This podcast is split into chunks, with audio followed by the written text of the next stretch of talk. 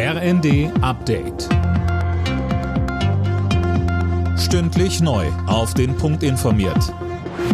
Ich bin Finn Riebesell. Guten Abend.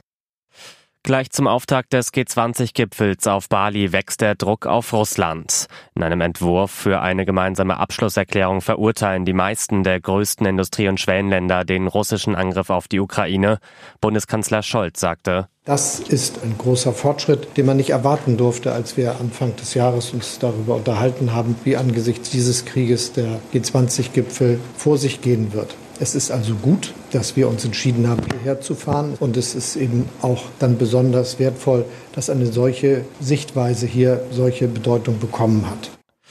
Russlands Präsident Putin hatte sich auf Bali von Außenminister Lavrov vertreten lassen und er ist frühzeitig wieder abgereist. In einer polnischen Grenzstadt zur Ukraine sind offenbar mehrere verirrte russische Raketen eingeschlagen. Dabei sind nach Angaben eines lokalen polnischen Senders zwei Menschen getötet worden. In Warschau ist dazu der Nationale Sicherheitsrat einberufen worden. Die Gasspeicher in Deutschland haben die 100-Prozent-Marke geknackt. Wegen des milden Wetters wurde ja zuletzt weniger Gas verbraucht. Um eine mögliche Gasmangellage im Winter zu verhindern, bleibt Sparen aber wichtig, heißt es von der Bundesnetzagentur. Genauso auch LNG-Lieferungen zum Jahresbeginn. Und die können künftig auch in Deutschland direkt abgewickelt werden. Das bundesweit erste Flüssiggasterminal ist heute in Wilhelmshaven eingeweiht worden. Bisher kamen die Flüssiggaslieferungen aus Nachbarstaaten.